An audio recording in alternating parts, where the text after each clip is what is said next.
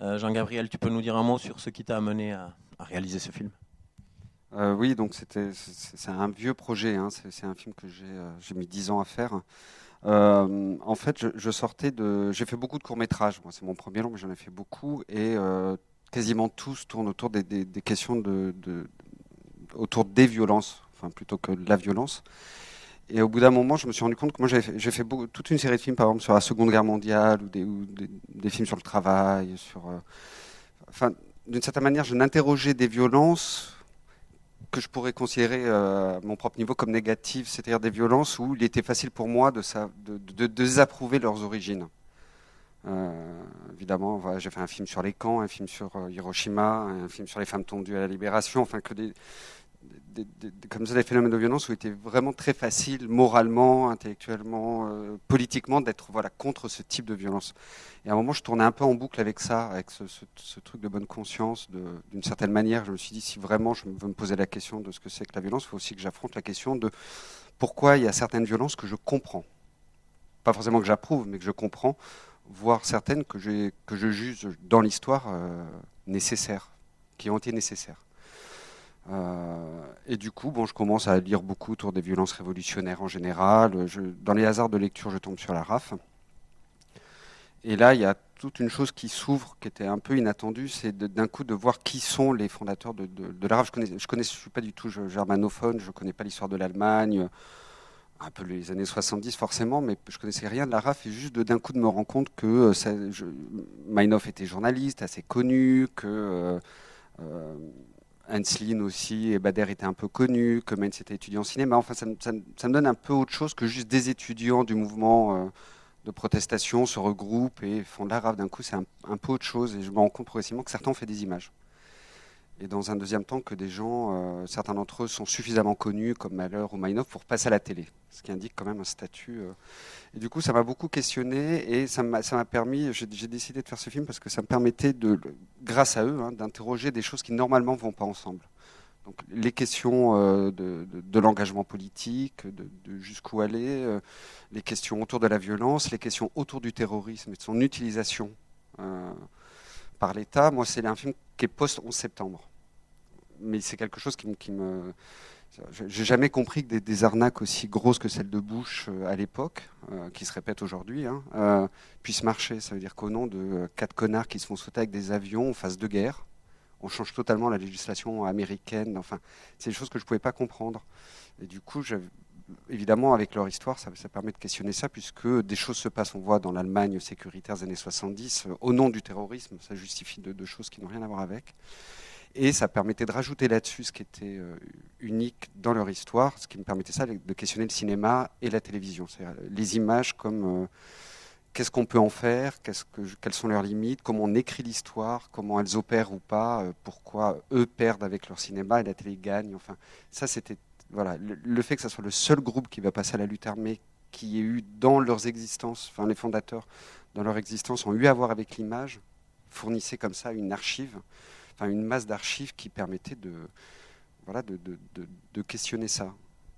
Et aussi de, poser, pour revenir sur le terrorisme, de d'essayer de défaire ce mot valise. C'est-à-dire de ce qu'on entend tout de suite, c'est un mot qui porte euh, le monstrueux, le, terrorisme. C'est un, mot qu'empêche de, de, de, de, de, penser. Euh, mais du coup, quand on voit dans des images des gens incarnés, euh, intelligents, plutôt brillants, avec lesquels on peut être en accord, d'un coup, cette question de qu'est-ce qu'un terroriste devient beaucoup plus euh, difficile et complexe. Et, euh, et, du coup, voilà, me permettait d'interroger aussi ce mot-là et ce, qu'il peut y avoir derrière ça, quoi, de ramener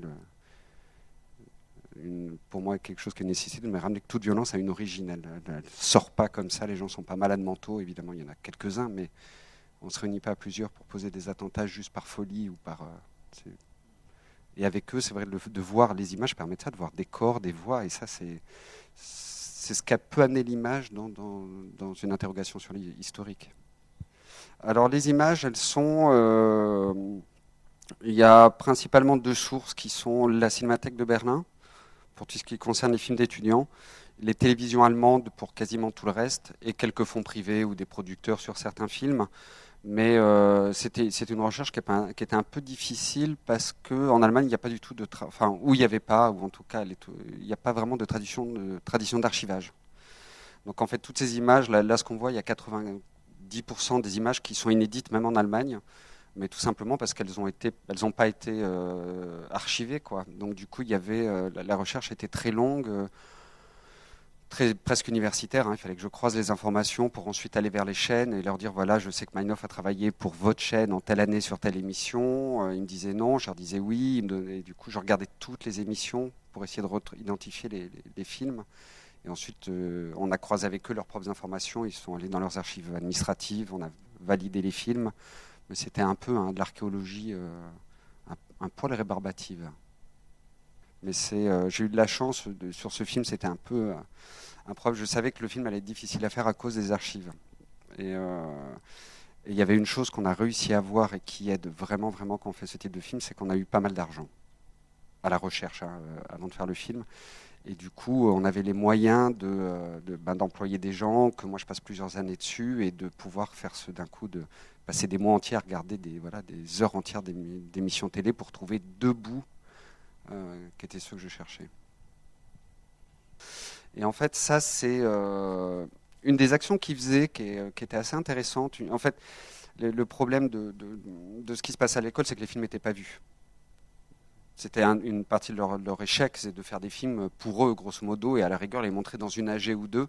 Mais en Allemagne, en tout cas, s'il y avait un réseau, par exemple, de ciné-club ou de cinéma militant, ils ne passaient pas ce type de film. Euh, et du coup, les étudiants, à un moment, ils ont fait des, espèces de tentatives qui étaient de faire des films 16 mm. Ils débarquaient dans les cinémas euh, contre les films qu'ils n'aimaient pas, hein, les films pro-Vietnam, etc. Et ils diffusaient euh, sur l'écran du film ces films-là. Et donc ce film, le premier est très très long parce qu'il fallait que ça dure le temps de l'action. Et en fait, c'est un film qui s'appelle Green Beret et qui est fait pour perturber le film du même nom de John Wayne. Euh, et du coup, voilà, c'est quand on comprend ça, on voit que c'est tout de suite pour amener la violence face aux spectateurs dans une salle, etc. On retrouve, ça a été mis en scène ça par Margaret Van Trotta dans euh, Les années de plomb. On voit un moment Henslin avec Bader, ils sont jeunes et ils vont euh, perturber une séance de cinéma avec un autre film du même réalisateur que moi j'ai pas utilisé, mais pareil qui avait été fait pour ça. Donc ça donne des films un peu étonnants parce qu'ils sont pas faits pour être vus euh, comme ça. Une question, mais tu as répondu un peu. Euh, je me demandais pourquoi tu t'étais intéressé, si tu précises que tu n'es pas spécialement germanophone ou germanophile, euh, pourquoi tu t'es intéressé au cas allemand en particulier Pourquoi pas au cas italien ou au cas japonais, par exemple, où là aussi il y a une relation entre militantisme et cinéma très fort. donc c'est la masse d'archives en fait qui t'a conduit à ça? Oui, parce qu'il y, y, a quelques petites exceptions. Tu parlais là de, l'armée rouge japonaise où il y a eu des liens entre le cinéma pink, euh, un peu alternatif, euh, où on peut retrouver des fragments de, certains euh, fondateurs de la fraction de l'armée rouge japonaise ou de deux cinéastes qui les ont beaucoup suivis, dont un qui a intégré le groupe.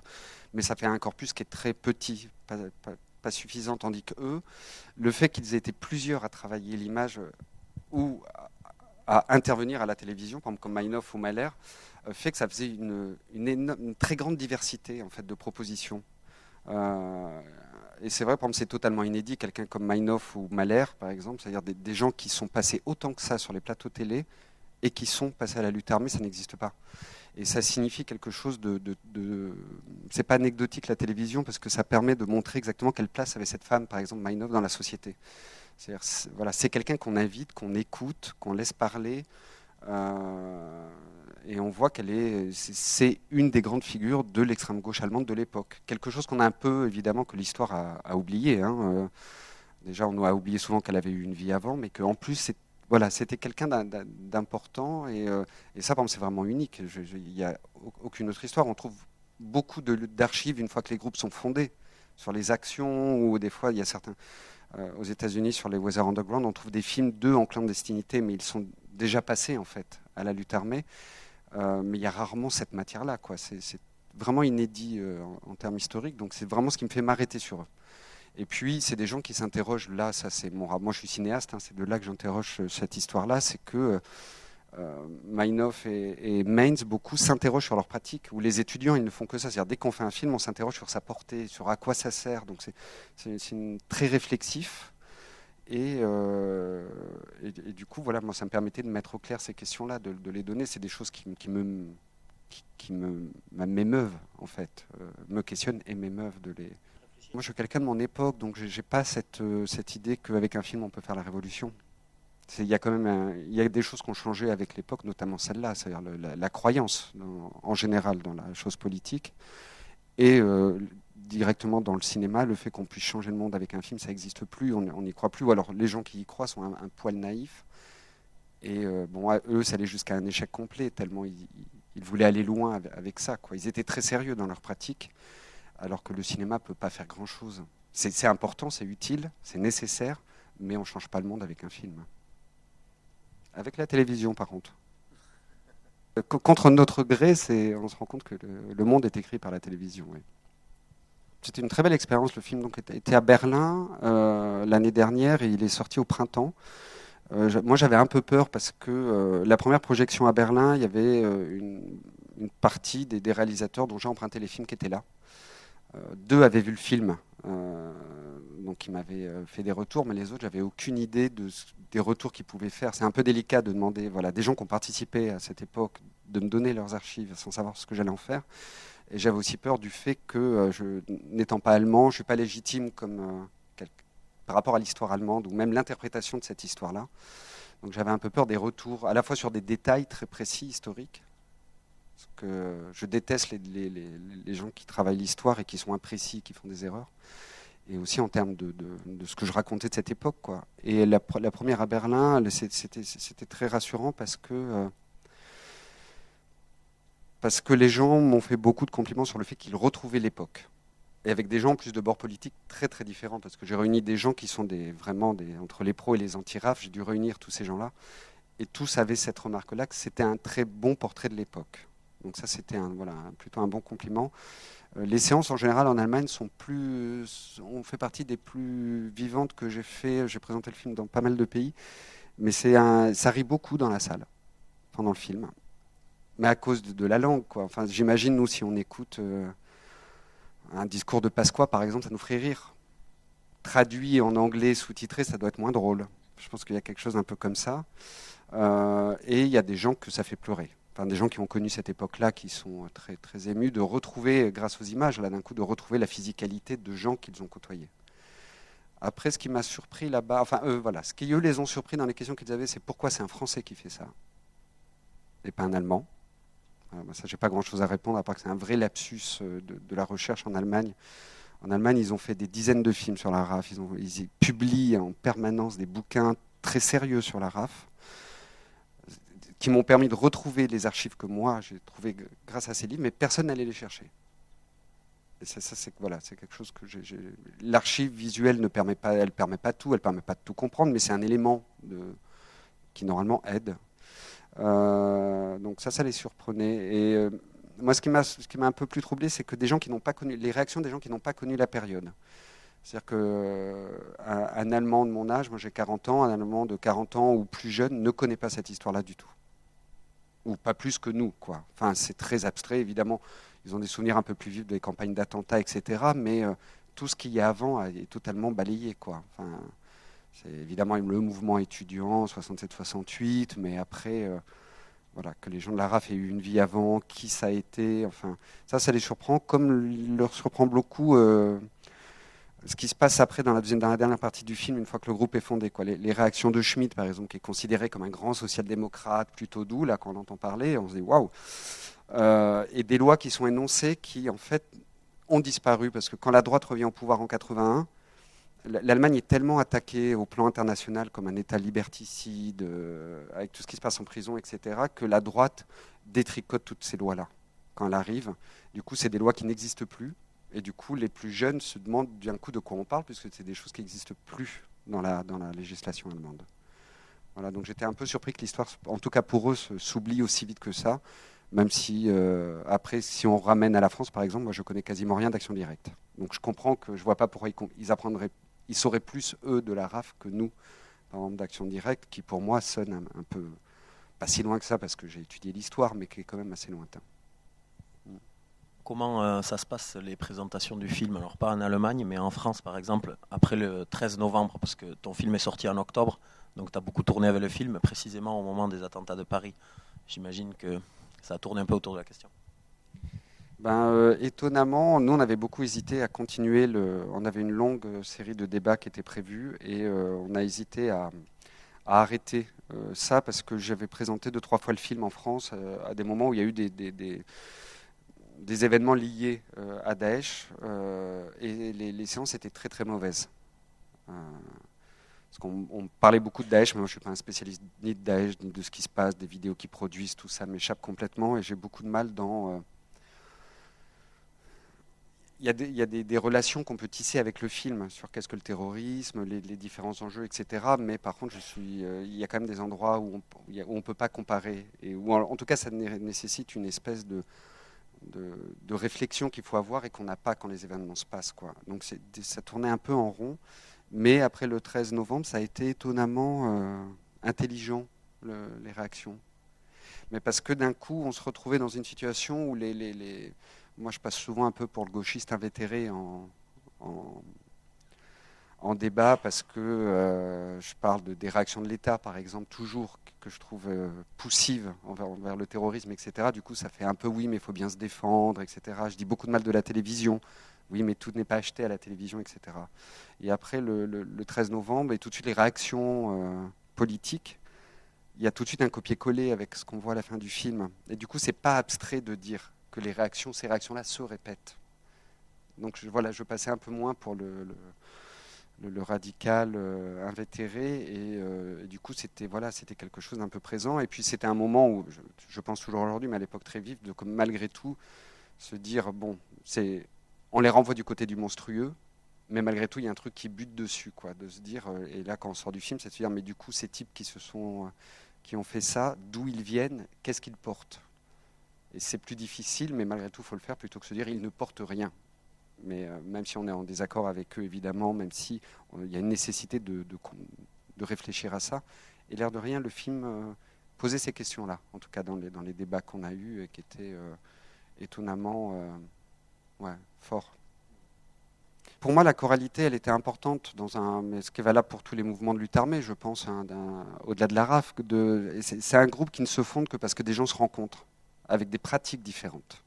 C'est-à-dire, par exemple, si j'avais isolé par exemple, qui est la figure, malgré tout, euh, la plus forte de, de, tous, Mainov toute seule ne, porte pas tout de la RAF. Mainov, elle n'existe pas sans Bader et elle n'existe pas sans malheur, etc. Ça veut dire que ça aurait, ça, a donné une ligne forcément un peu romantique de rentrer sur un seul protagoniste. Je voulais aussi interroger différentes façons de faire de la politique, notamment par rapport aux images, et ils ont des pratiques qui sont assez différentes. Euh, et après, je, colle à l'archive. Euh, je, reste dans cette espèce de chose un peu kaléidoscopique pour pas mal de raisons. Déjà, un, truc d'époque, ça veut dire que c'est une époque qui est foisonnante. Il y a une chose qui s'appart de tous les côtés. Quoi. Et du coup, d'utiliser un matériel brut sans essayer de tout le ramasser, ça permettait de donner malgré tout un air du temps de ce moment-là, qui d'ailleurs va s'épuiser hein, au fur et à mesure du film. Et euh, je voulais ramener une expérience un peu du présent de l'époque, c'est-à-dire que quand on commence le film, on a beau avoir deux, trois notions sur la RAF, on sait que ça va mal se finir, on ne sait pas quel parcours ils vont prendre.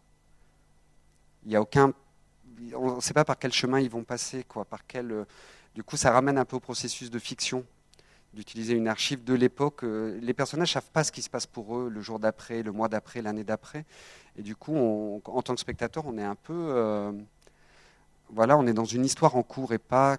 normalement, un documentaire est plutôt quelque chose qui ramène au passé. Ça s'est passé à telle époque, je me rappelle, ou que ce soit la voix off, des cartons, des interviews, etc. Moi, je voulais essayer au maximum de coller au présent de l'indicatif avec aussi des fois un peu des lacunes, parce que tout n'existe pas en archi, des fois c'était difficile de tout mettre.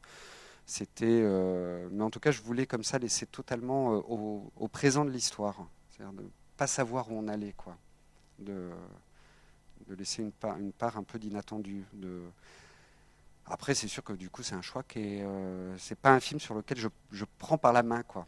Mais en même temps, ça, c'était aussi important parce que moi, je n'ai pas envie de me faire juge de l'histoire ni de deux en particulier. Donc du coup, euh, si je commençais à, ne serait-ce qu'une voix off d'introduction, même quelque chose de très doux, hein, pas le film bourrin, euh, pas la télévision, on guide tout, mais si je donnais, si je commençais à m'énoncer, ça donnait une coloration tout de suite, qui était, euh, alors que je pense que chacun chaque membre du public est vraiment capable de savoir ce que lui pense de cette histoire. Moi, je donne des éléments d'un puzzle. Ensuite, quelle image ça donne C'est vous qui la reconstituez. Quitte à prendre, c'est toujours le jeu. Je, fais le choix, d'une certaine manière, que je perds certains spectateurs aussi. Mais euh, ça, c'est, on peut, ne peut pas tout avoir. Hmm. Euh, la RAF euh, était un, moment très peu internationaliste hein, dans, sa construction. Au début, après, dans les années 80, ça change, mais au début, ils sont très, très allemands, mais ils ont des liens avec le FPLP.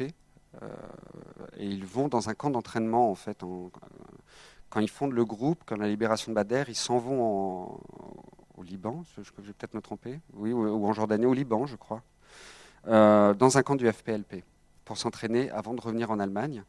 Après, les liens se détissent, etc. Mais quand arrive 77, il y a vraiment un moment de crise euh, dans ce qui reste de la RAF à l'extérieur, parce qu'ils veulent faire sortir ceux de l'intérieur, mais ils n'ont pas les moyens techniques, simplement. Euh, et du coup, par solidarité, le FPLP leur file un coup de main et pour le FPLP, en même temps, ils ne travaillaient pas ensemble, mais c'est des mouvements qui idéologiquement sont très très proches. Euh, donc du coup, il y a une solidarité internationale qui se met en place pour essayer de, de, les faire libérer. Euh, et du coup, le FPLP voilà, organise pour eux cette, euh, ce détournement d'avion. Les Japonais, évidemment, étaient, pour le, la branche internationale japonaise, était, elle, concrètement établie au Liban avec le FPLP. Astrid Proll, qu'on ne voit pas dans le film et qu'une des fondatrices, elle, elle, sort en, prison un an après parce qu'à cause de la torture blanche, elle devient moitié folle. Du coup, on la sort.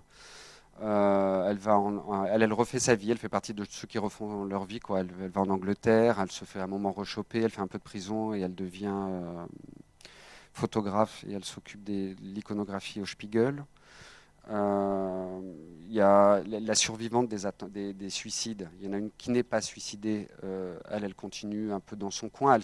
Ils sont plus, grosso modo, ils sont plus dans la RAF une fois qu'ils sortent de prison, mais elle, je ne sais pas vraiment ce qu'elle fait, mais elle, continue à être militante. C'est plus problématique pour Osmaler, l'avocat, qui euh, lui se désolidarise de la RAF quand il est encore en prison. Il prend pas une grosse peine lui parce que rien ne s'est vraiment arrivé. Il y a eu trois braquages de banque, donc il, il se prend que quelques années. Et euh, il rompt avec la RAF, il devient euh, Mao, ensuite il devient euh, PC, ensuite il disparaît un peu, il revient chez les néo-nazis, il devient président des néo-nazis, il est exclu parce qu'il est trop extrême, et aujourd'hui il est en tôle pour négationnisme.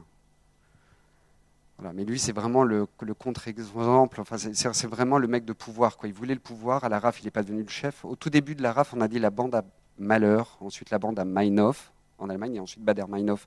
Donc au début, il est un peu le chef, donc euh, ça lui plaît, et ensuite il l'est plus, ça lui plaît plus quoi. Il est, euh, c'est un homme de pouvoir qui avait, euh, comme une partie des gens partout dans ces années-là, ont utilisé le langage à la mode de, voilà, de la gauche, etc., pour juste conquérir quelque chose. Mais il y avait, c'est un peu, un garçon un peu tordu.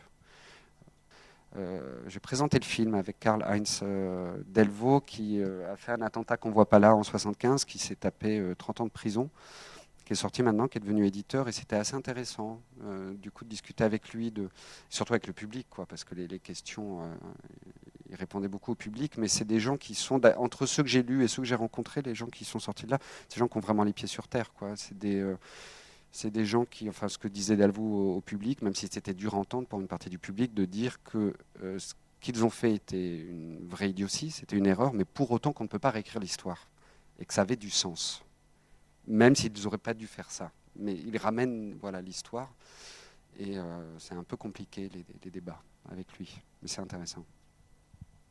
Par exemple, si on prend les questions de violence, la seule chose que j'ai découverte moi dans cette histoire, même si j'ai toujours du mal à l'intégrer, mais euh, en fait, je ne pouvais pas le montrer dans le film parce que ça ne se montre pas, mais d'une certaine manière, c'est là, c'est que d'un coup, la fondation du groupe va très très vite. Il y a un truc qui est comme ça, euh, qui, est rapide. Mais euh, en fait, euh, ils expliquent tous qu'ils n'ont pas prévu la fondation de la RAF. Tout simplement, moi j'ai fait une ellipse dans le film, mais Bader est à un moment est libéré de prison, il est rechopé, et il faut le libérer. Donc entre eux, ils parlaient évidemment de Luthermé à l'époque, mais tout le monde parlait de Luthermé. Hein, c'était, euh, mais d'un coup, il s'y consacre juste parce qu'il faut libérer Bader. Donc il organise très vite. Euh, quelqu'un comme Einhoff n'était pas censé joindre la RAF.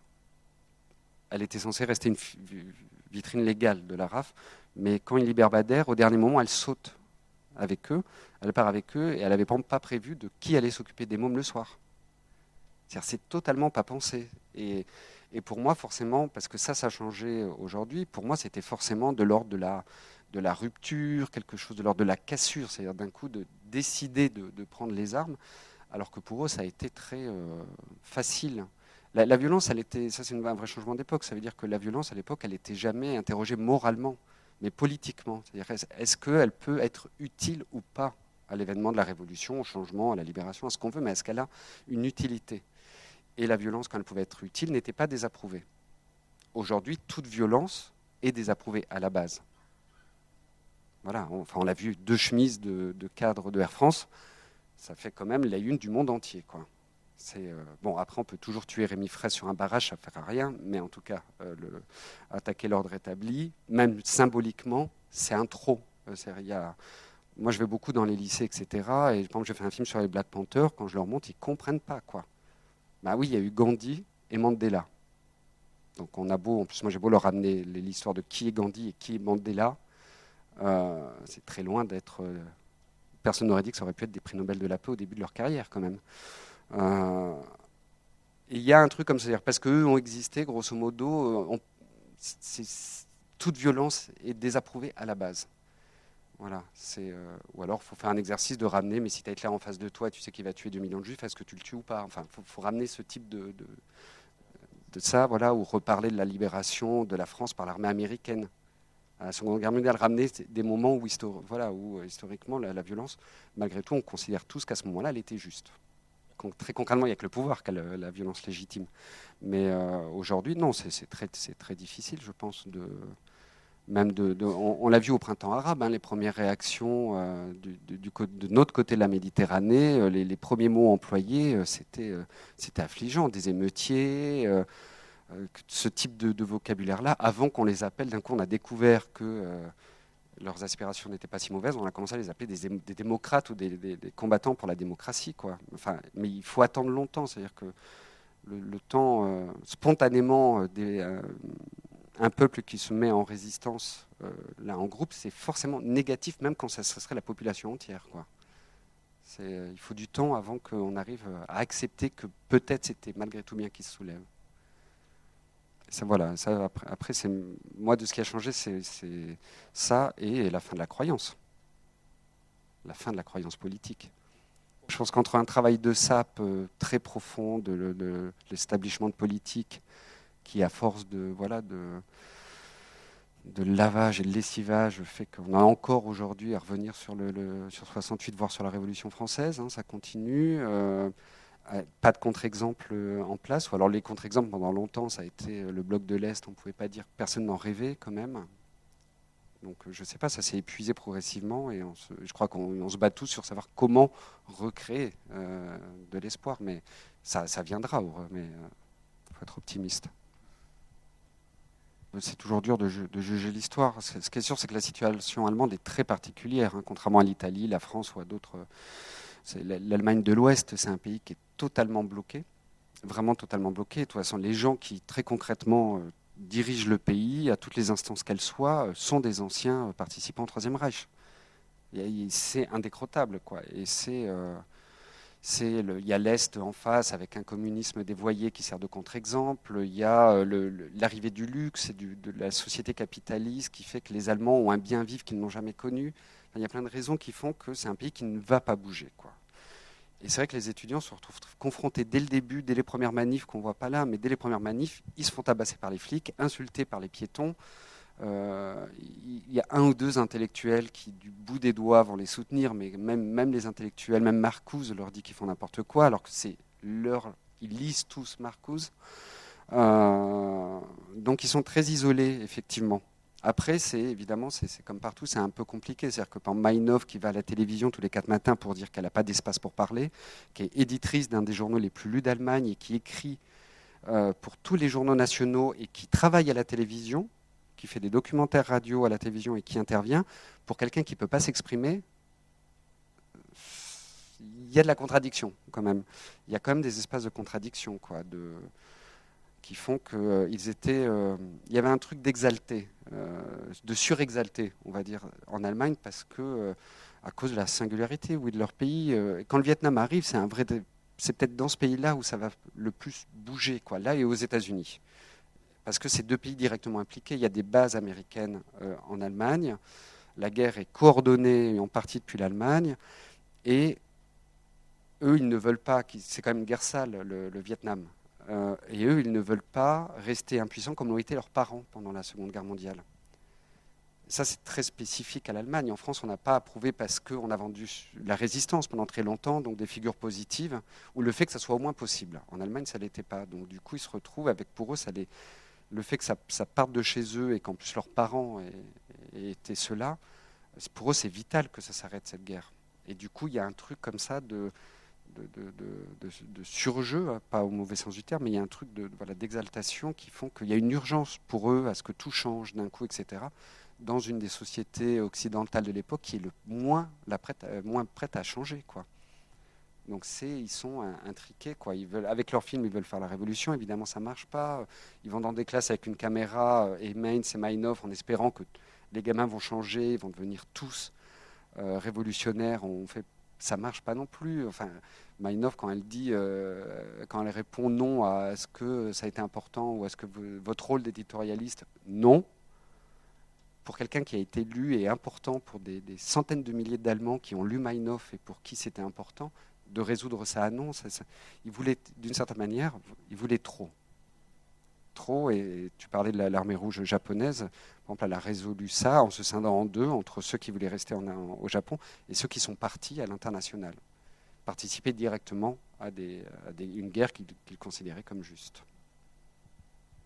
Il n'y avait rien à sauver. Hein.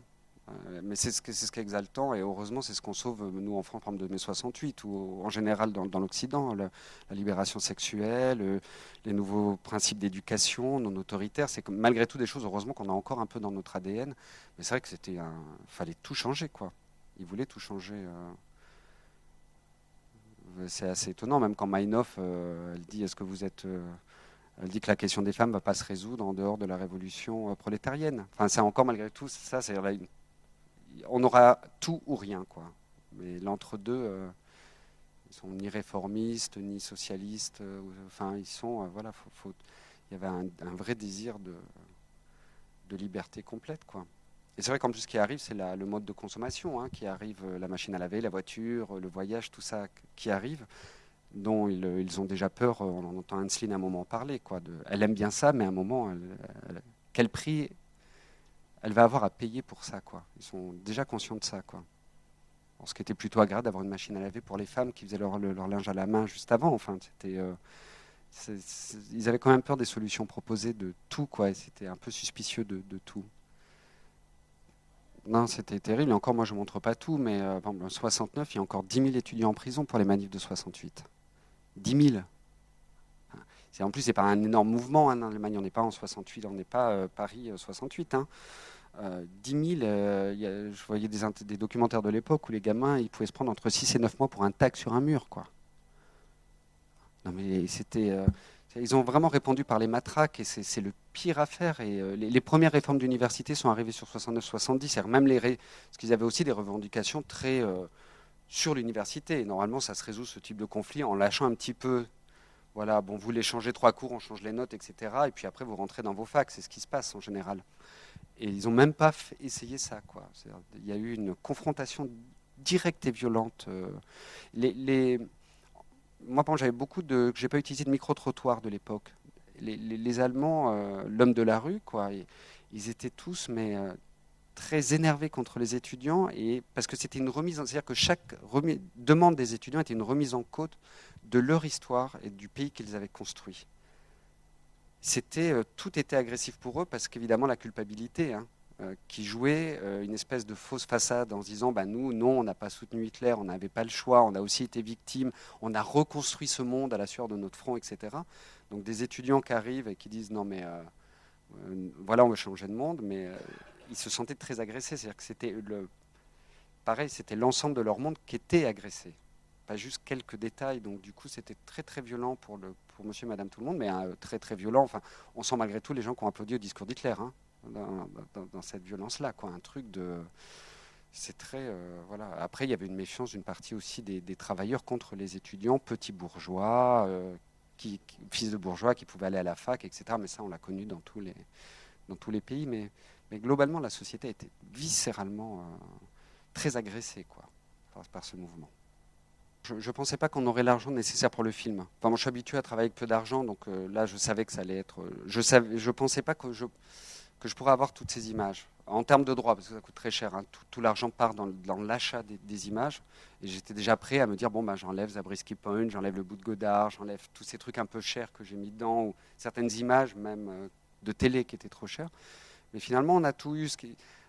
Après, moi, ça, ça, me rendait positif sur la capacité qu'on a en France d'avoir un système public, notamment dans le cinéma, etc., qui fait qu'on peut encore tenter des choses comme ça. Je pense que le, film devait toucher certains lecteurs sur des questionnements politiques que je mettais dans le dossier, hein, qui se retrouvent dans le film. Mais pour la petite histoire, je peux vous raconter un moment comment, comment ça s'est passé. on était bloqué en termes de financement. Euh, pendant très longtemps avec le même film parce que je marquais des choses à ma note d'intention, disant que je ne prendrais pas la parole dans le film parce que je ne veux pas être un juge de l'histoire, que ces gens-là ont déjà été jugés, en sont morts, euh, qu'ils ont été condamnés et que le film n'est pas un, tribunal. Et du coup, la réponse, et on se faisait bouler tout le temps, oui, mais du coup, vous êtes pour eux. Je, disais non, je sais pas, c'est pas parce que je ne suis pas contre eux que je suis pour eux. Enfin, quel est euh, le blanc et noir, quoi. De, et euh, ça s'est résolu à un moment au CNC parce que j'ai dû mettre sur la première page quelque chose que je me refusais de mettre tellement je trouvais ça idiot. J'ai dû mettre sur la première page Je désapprouve le terrorisme comme outil euh, de, lutte politique. Ce qui paraît le minimum. Enfin, ce qui, ce qui était. Euh, pour moi, c'était violent parce que c'est idiot, quoi. Enfin. Voilà, et là ça a changé, du coup, comme évidemment le, film était présenté par son volet d'archives sur le cinéma, les, liens entre le cinéma et politique, pour des gens de cinéma, ça les, ça les questionnait. Donc euh, voilà, c'est passé par, par ce volant-là. Mes films d'avant, un peu. Euh, mais j'ai dû, à un moment, mettre ça noir sur blanc et ça a changé totalement le financement. C'est devenu beaucoup plus facile. Voilà. Après, des fois, c'était assez, chouette, hein, les réunions au CNC, et un des types, visiblement assez énervé contre le projet, dit Oui, mais vous n'avez pas peur d'humaniser les terroristes? Et j'ai eu la mauvaise réponse, j'ai fait Mais c'est des êtres humains, en fait, c'est ça le problème. C'est ça mon problème. Mais c'est-à-dire déshumaniser, enfin, humaniser des terroristes. Donc, c'est-à-dire qu'ils ne sont pas des êtres humains, quoi. C'est des monstres. Enfin, il était vraiment dans cette phraséologie que, évidemment, je voulais défaire, moi, dans le film, pour montrer que le problème, c'est que chaque terroriste est avant tout un être humain, quoi. Et que ça, là, ça nous interroge tous, quoi. Mais du coup, évidemment, on l'a pas eu avec la réponse que j'avais faite.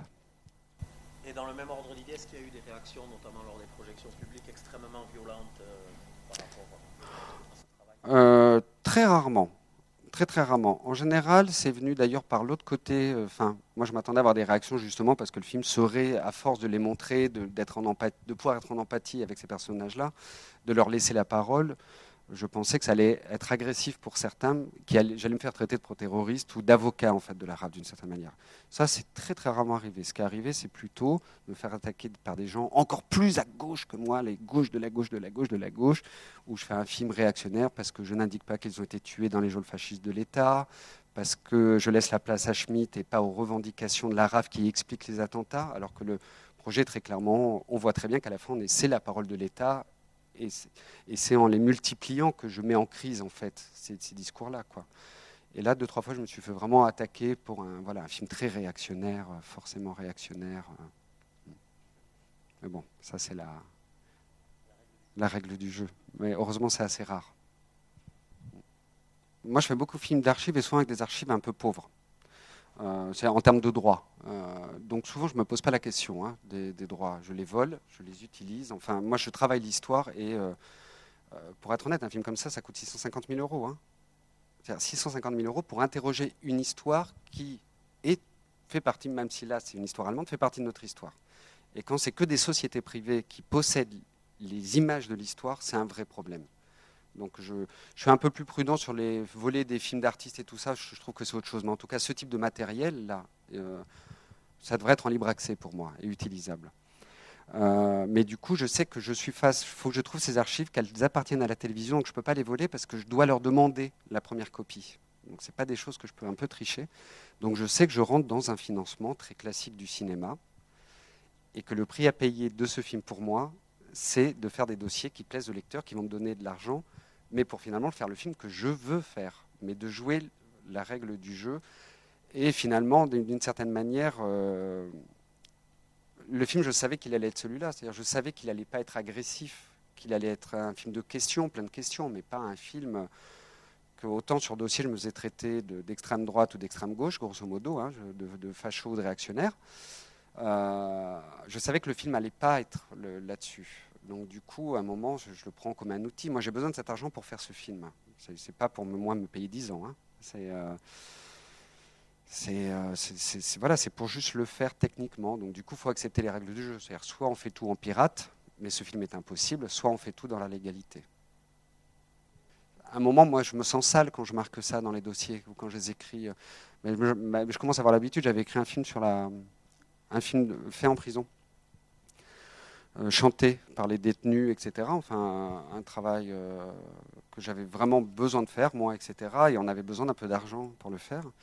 Et euh, du coup, j'ai écrit une espèce de dossier sur quand la culture permet de relier des gens isolés. On, a eu de l'argent, mais hyper facilement.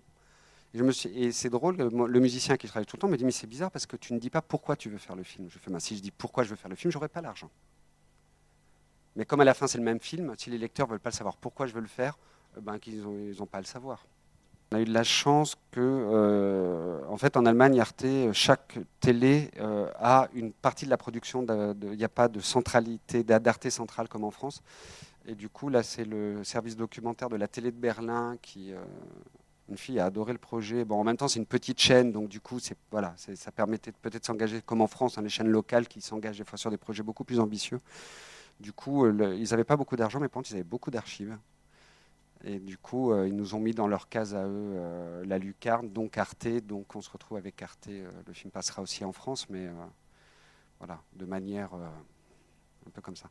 Non, Arte en France n'était pas forcément contre, mais ils ont beaucoup de projets. Et puis, comme disait la charge de programme, je suis ni Ritipane ni de pardon. Donc bon, c'est pour un premier film sur, sur la RAF, ça faisait un peu beaucoup. Enfin, je comprends qu'ils hésitent. Euh, pour ce que je pense être la télévision, un film comme ça n'y a pas sa place. La télévision n'aime pas du tout. on voit beaucoup de films sur le, qui parlent du cinéma, et que ce soit les extraits que je rajoute moi ou les extraits de, des protagonistes eux-mêmes. J'ai cherché pendant dix ans des extraits de la télévision qui parlent de la télévision. Ça n'existe pas. J'ai cherché, j'ai fait tout l'INA, toutes les archives allemandes dans d'autres pays. Je n'ai trouvé aucun, aucune émission qui parle de ce que c'est la télévision, comment ça se construit, qui, avant même, même sans la critiquer, hein, mais Et je l'ai résolu en mettant cette espèce d'extrait pourri qu'on voit au début de la dernière partie, où il y a la caméra qui fait ça, où les gens disent n'importe quoi, sur, euh, qui est tellement grossière. Je me suis dit, bon, ben voilà, la, télévision, si, je vais la montrer. Du coup, comme je ne trouve pas de choses un peu analytiques à l'intérieur, je vais montrer ce qu'est ce pour moi la télévision, donc c'est ça. Voilà. Ce serait tellement pompier que c'est. Ça donne, on sait tout de suite où on est. Quoi tu penses que ce serait possible de faire ce film si on exclut la question de la disponibilité des archives? Sur n'importe quel mouvement Après, euh, a priori, oui. Après, forcément, euh, moi, si je pouvais faire un film sur euh, n'importe quel mouvement, je le ferais forcément vers toujours autour de cette époque-là. Ça veut dire des gens qui sont passés à la lutte armée, dont, malgré mon mon inconfort ou, euh, ou, des fois clairement mon, ma désapprobation de, leur, de leur, la lutte armée. Euh, à cet endroit-là, hein, je ne suis pas contre la lutte armée en général, mais en Allemagne, là, c'était totalement inutile, par exemple. Euh, je, serais obligé, quand on passe autant de temps avec, avec des protagonistes de l'histoire, de, malgré tout, de les comprendre. Ou de pouvoir être un peu... De, je ne comprends pas leur analyse où je la trouve un peu, bébête, hein, les, manifestes, mais en tout cas, je peux comprendre qui ils sont. Quoi. ce que je ne pourrais pas faire euh, avec des gens qui passent à la, lutte armée avec des idéologies que je désapprouve. Là, ça serait trop violent de vivre avec des, protagonistes que l'on que l'on comprend vraiment, vraiment pas, ou qu'on désapprouve du début jusqu'à la fin, ça, ça serait, voilà, ça serait pas possible. Mais en théorie, euh, oui, parce que même la question, du, la question de la, des, figures de, gens qu'on déteste ou du mal, etc., malgré tout, c'est euh, faut malgré tout, heureusement que certains y vont, quoi, pour essayer de le. C'est tellement plus confortable que le, le, mal, ça soit les autres, que du coup, quand on se rend compte, je sais pas, moi je, suis très frappé.